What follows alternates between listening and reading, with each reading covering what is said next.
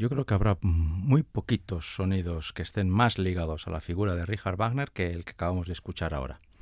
Que así se presenta, y ni más ni menos que así, porque hay que imaginar eh, lo que para una cantante supone salir al escenario y lo primero que hagas es cantar esto con las notas que aquí aparecen y además tan tan tan conocidas. Así se presenta Brunilda en la ópera La Valquiria y este hoyo tojojo que se repite una y otra vez se ha convertido poco menos que en un símbolo de lo que es el mundo wagneriano, el mundo de la Valquiria o de las Valquirias. La presentación de Brunilda. Esto ocurre en el acto segundo. Hemos empezado el programa de hoy, el número 180 de Ópera On, aquí en Radio Vitoria, porque este personaje femenino tan interesante y tan eh, cambiante a lo largo de tres óperas va a ser nuestro protagonista de hoy.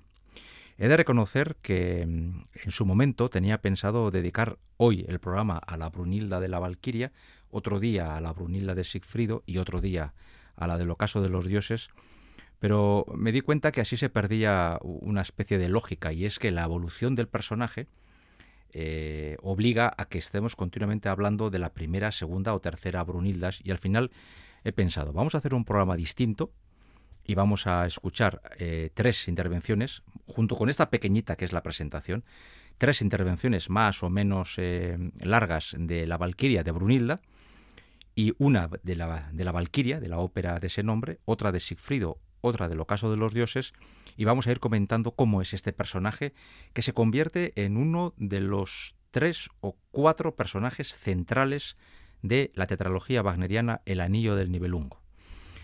Eh, para los duchos en Wagner, todo lo que voy a decir en el próximo minuto eh, ya está sabido, pero para los que a veces se pierden entre tanto nombre, tanta ópera y tanta cosa, diremos que el Anillo del Nibelungo es una tetralogía, es decir, es un título que abarca dentro de sí cuatro óperas. Estas cuatro óperas por orden son El Oro del Rin, La Valquiria, Sigfrido y El Ocaso de los Dioses. La, historia tiene una cierta coherencia dramática y Brunilda aparece en la segunda, en la tercera y en la cuarta. Es decir, en todas menos en la primera, en el Oro del Rin, donde la Valquiria no está, donde Brunilda no está. En la ópera La Valquiria, Die Valkyrie, eh, que por cierto, hay que decirlo, aunque ya sé que va a caer en saco roto, el título de la ópera es en singular y no Las Valquirias, que es lo más fácil de escuchar por ahí. Hay mucha gente que, te dice, a mí me encantan las, las Valquirias, pero el título es en singular y hace referencia exclusivamente a la protagonista de hoy, a Brunilda. Bien, pues en esta ópera eh, Brunilda no aparece en el acto primero, pero sí aparece en el acto segundo, exactamente al principio, con la música que ahora acabamos de escuchar, que por cierto la hemos oído en la voz de una de las grandísimas Brunildas del siglo XX, cual es Em, Birgit Nilsson. Y en el segundo acto, esta Brunilda nuestra, esta Valquiria, luego diremos qué es una Valquiria, tiene, por así decirlo, tres grandes momentos eh, interpretativos. Hemos tenido que elegir uno por cuestión de tiempo, porque en la radio todo está muy, muy medido y los que tengo aquí alrededor enseguida me, dicen que hay que andar muy, que andamos justos de tiempo. Brunilda tiene tres grandes intervenciones. Una es la primera, que va a ser casi después de, esto, de esta presentación con su padre, Votan, que es el rey de los dioses, donde va a recibir una orden tremendamente cruel, cual es dejar morir en combate a Sigmund. Quizás aquí convenga decir que es una valquiria. Una valquiria es una semidiosa que se dedica a recoger los cadáveres de los héroes muertos en combate con la espada en la mano para llevarlos al Valhalla y para que vivan junto a los dioses. Entonces, la labor de una valquiria es anunciar la muerte al soldado, al héroe, y una vez éste ha muerto, llevarlo al Valhalla para que sea la guardia personal de Votan, que es quien reside en esa, en esa residencia o en ese lugar, eh, hogar de los dioses. Por lo tanto, una valquiria no es una diosa, pero no es un, no es un ser humano, es, es una cosa intermedia. Tienen ciertos poderes, pero dependen totalmente de la voluntad de Botan. De hecho, Botan, cuando se enfada con su hija, le dice una y otra vez, tú no eres sino mi voluntad. Es decir, ella está para obedecer a su padre, porque ha nacido para eso y solo para eso. Bien, la Valquiria va a recibir un aviso o una orden de su padre muy dura porque va a morir en combate Sigmund, y Sigmund es también un ser humano creado por Botan por interés personal. Eh, sin embargo, eh, por tanto, la primera escena en la que Brunilda aparece es eh, cuando, le cuando, habla con su padre, recibe esa orden y trata de entender cómo un padre puede ordenar a una valquiria que recoja el cadáver de su hijo. Y a ella se le hace muy duro, pero sin embargo obedece y pasamos a la segunda escena fundamental de Brunilda, que es cuando aparece ante Sigmund, le anuncia su inminente fallecimiento, él como héroe lo acepta y reconoce a la Valquiria como enviada de los dioses, pero más tarde se va a rebelar contra ellos porque a ese Valhalla no va a poder llevar a su amante y hermana Siglinde y va a preferir desobedecer a los dioses antes que perder de vista a su amada. Y al final Brunilda va a desobedecer también a su padre y le va a ayudar o intentar ayudar a Sigmund. La tercera gran escena de, Brunilda, estamos resumiendo bastante la Valquiria, sería cuando se enfrenta a su padre y recibe el castigo de ser, eh, dejar de ser semidiosa, le quiere convertir en una mujer mortal y además una mujer mortal que sea de uso cotidiano de cualquier hombre. Es decir, la, convierte poco menos que en una esclava de cualquier hombre. Eh, ello va a provocar eh, al principio la ira y el profundo dolor de Brunilda y poco a poco iremos viendo cómo Brunilda es capaz de rascar un poco el caparazón de Botan y al final conseguirá un castigo distinto. Bien, pues la segunda intervención musical de Brunilda es precisamente cuando aparece ante Sigmund y le comunica que va a ser eh, su muerte es inminente y que como héroe, porque va a morir en combate, va a acudir al Valhalla. Este es el momento en el que Brunilda se aparece ante Sigmund y le comunica su inminente fallecimiento.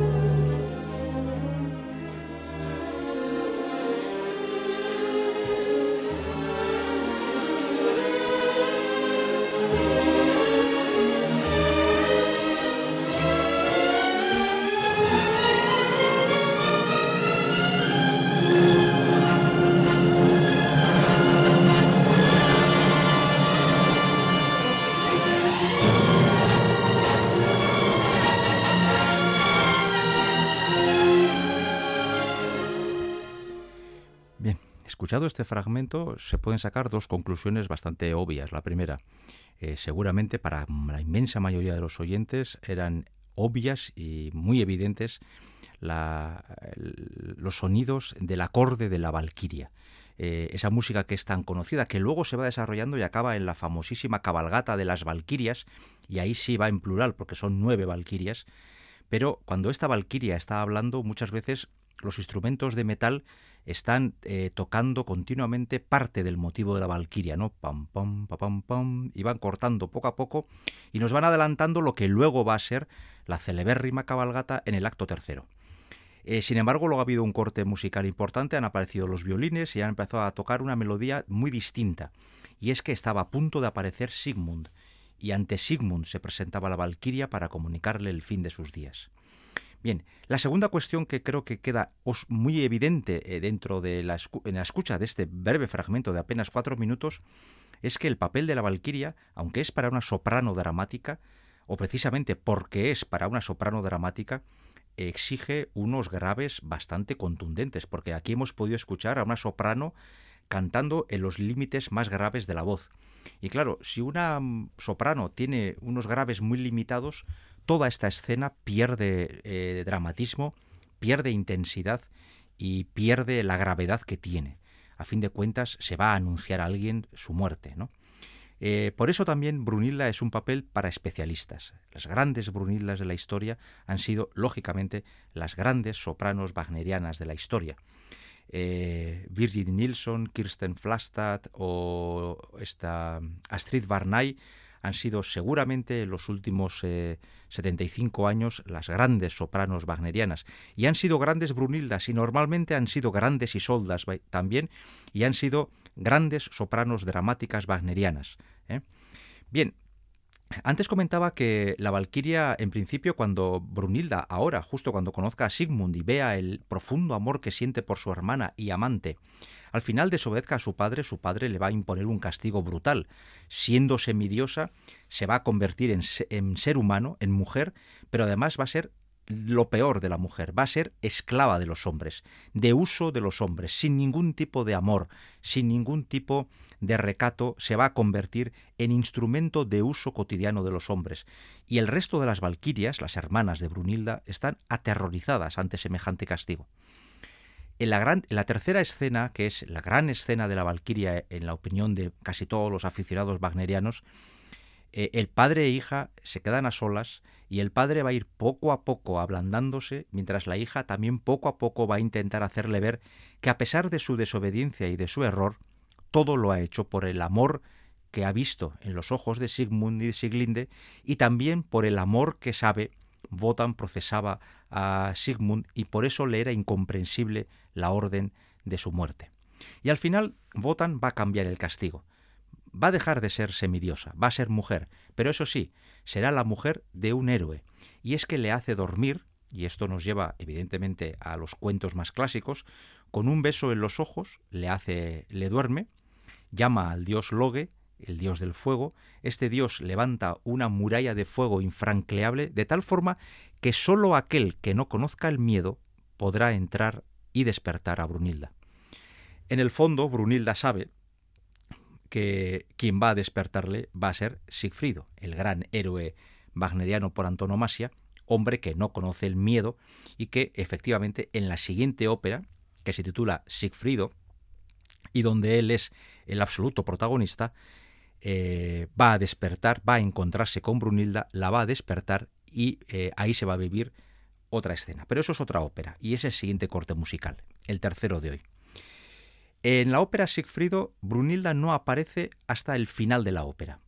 Esto dicho así puede ser o puede hacernos pensar que Brunilda apenas canta. Lo que ocurre es que los que conocemos bien a, Wagner y su música sabemos que eh, a pesar de que cuando Brunilda se despierta, la ópera lleva ya y hablo de memoria, como unas dos horas y cuarenta y cinco minutos de función, y el pobre Sigfrido lleva desgañitándose más de dos horas y está el pobre ya que no puede ni con sus orejas, agotado, tiene que despertar a Brunilda y entonar el dúo final de la ópera. El dúo final de la ópera en Wagner son 45 minutos. Con lo cual, el señor Wolfgang Wingassen, uno de los grandes Sigfridos de la historia, decía que cada vez que tenía que despertar a Birgit Nilsson, que él ya no podía con su alma al pobre, decía, y decía con mucho humor, cada vez que cuando tocaba la orquesta a mí me metían por debajo del foso de Bayreuth y aparecía en la escena esa llena de humo y de fuego donde estaba la Nilsson descansadita, que no había cantado en toda la velada, recién almorzada, recién merendada, estaba tumbada ya esperando que yo le despertara para cantar los dos juntos un dúo de 45 minutos con el bozarrón que tenía esa mujer, me daba muchas veces ganas de no despertarla, irme a casa y que se acabara la ópera ahí. Y es que Brunilda solo canta los últimos 40 minutos. Eso sí, ¿qué 40 minutos? Para ella y sobre todo para él, porque él ya lleva un tute de dos horas y pico antes y la verdad es que es un papel eh, inclemente, el de Sigfrido. Algún día hablaremos solo de ese papel. Pero a Brunilda le dejan la escena final, esos últimos 40 minutos.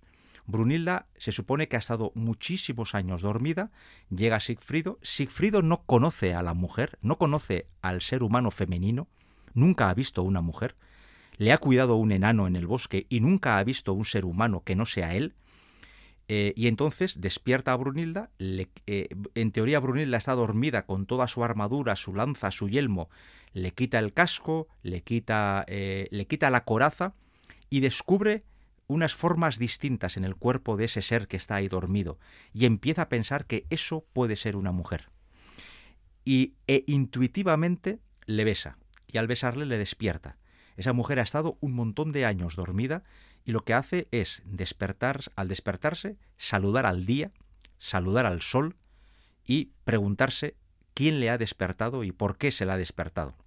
Vamos a escuchar nueve minutos de, este, de esta intervención, de la primera intervención de Brunilda. Nada más Sigfrido le despierta. Luego más tarde Sigfrido se incorpora a, la conversación y los dos cantan el último dúo que entre los diez minutos de Brunilda a solas y los treinta y tantos de dúo son los cuarenta y pico que eh, hacen la última escena de este Sigfrido. Escena a la que normalmente, si no eres un grandísimo tenor, el tenor suele llegar bastante afectado. Vamos a escuchar una versión relativamente moderna del despertar de Brunilda ante Sigfrido. Es la tetralogía que grabó Daniel Barenboim en el Festival de Bayreuth a finales de los 90. La soprano es, es Anne Evans. Seguramente no estamos ante una grandísima soprano, pero yo creo que de Wagner no hay que escuchar solo las grandes referencias históricas y antiguas, por cierto. También conviene saber hoy qué tenemos o qué hemos tenido hasta ayer, porque Anne Evans eh, dejó de cantar eh, a principios del siglo XXI. Pero vamos a escuchar este despertar y luego seguiremos hablando del personaje de Brunilda y de su gran intervención en la última de las óperas que hoy nos van a ocupar.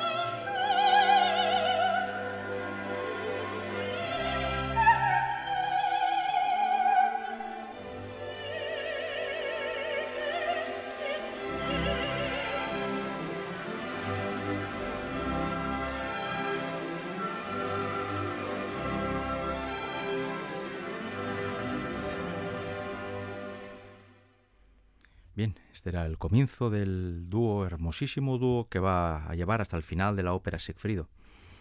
Eh, la Brunilda ya ha dicho que era Anne Evans. No he mencionado al Sigfrido, que era también de nombre Siegfried Jerusalem. Década de los 90, finales de los 90 del siglo pasado. Y vamos bastante rápido porque eh, lo que nos queda no es moco de pavo a escuchar la que es, sin duda ninguna, no ya solamente la escena principal de, de Brunilda en toda la tetralogía, que es el final de la tetralogía, que está en manos de, o en la voz de Brunilda, la inmolación de Brunilda, sino incluso estamos ante eh, una de las escenas operísticas más hermosas de la historia, y punto. Eh, yo sobre eso no admito grandes discusiones. Eso sí, es muy larga, por eso hoy vamos a hacer este programa un poco distinto, porque los últimos 20 minutos y medio va a ser precisamente los últimos 20 minutos y medio de El Anillo del Nibelungo, en la voz de Birgit Nilsson cantando esa inmolación cuando ella se lanza al fuego encima de su caballo, ese fuego que va a quemar el Valhalla y va a marcar el ocaso de los dioses. Y es que ese es el título de la última ópera en la que aparece Brunilda y con la que hoy cerramos este programa 180 de Ópera On que hemos dedicado de forma monográfica a este grandísimo personaje wagneriano. John Miquel Careaga en el apartado técnico y un servidor Enrique Bert ante el micrófono traemos esta propuesta eh, estructurada de forma infrecuente, pero a veces hay que romper la norma para intentar eh, adecuarnos a lo que el tema, en este caso hoy Brunilda, nos pide. En el ocaso de los dioses, eh, la gran protagonista femenina es Brunilda y junto a ella dos hombres que son como el yin y el yang o antagónicos, la bondad, incluso la inocencia de Sigfrido y la maldad absoluta y sin paliativos de Hagen. Eh, en esa pelea Brunilda va a ser la gran víctima, engañada por uno sin querer y engañada por otro queriendo, al final ella va a ser la que se dé cuenta al final de la tetralogía de todo lo que ha ocurrido y en un acto de generosidad montada encima de su caballo exija que se, que se, que se, mm, construye, que se construya una pira para quemar el cuerpo de su héroe y de su amado Sigfrido, ese mismo que ahora la acaba de despertar y al que le han matado a traición, y ese fuego va a ir, eh, irá cogiendo cada vez más y más fuerza hasta que incluso Brunilda em, va a alimentar el fuego al lanzarse sobre él encima de su caballo para buscar también la muerte junto a su amado Sigfrido, ese fuego llegará hasta el Valhalla y el tiempo de los dioses ha terminado, comienza el tiempo del ser humano. Así termina eh, la tetralogía y así, terminan las vicisitudes de Brunilda, en una tetralogía que no olvidemos viene a durar unas 14 horas y media, 15 horas. La obra a la que, por ejemplo, y no me da ningún reparo decirlo, le he dedicado muchísimas, muchísimas horas de mi vida como, eh, como oidor eh, musical, intentando desentrañar la grandeza de esta obra tan, tan, tan magistral. Esta inmolación es la prueba de fuego para cualquier soprano dramática.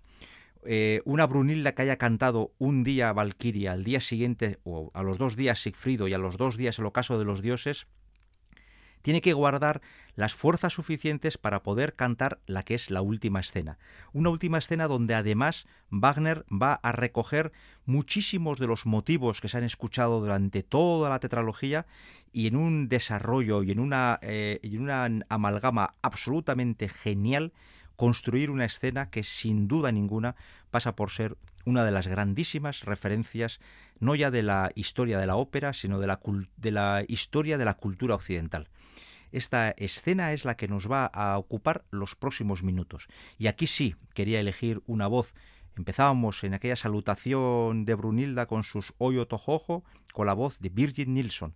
Cerramos con la voz de la misma Birgit Nilsson la tetralogía que grabó para Georg Solti y estos últimos 20 minutos y medio, por favor, si la conocen, disfrútenla. Y si no la conocen, por favor, solamente dispónganse a disfrutar, aunque no entiendan gran cosa, pero disfruten, porque estamos ante la madre de las óperas, de las, de las escenas operísticas para soprano.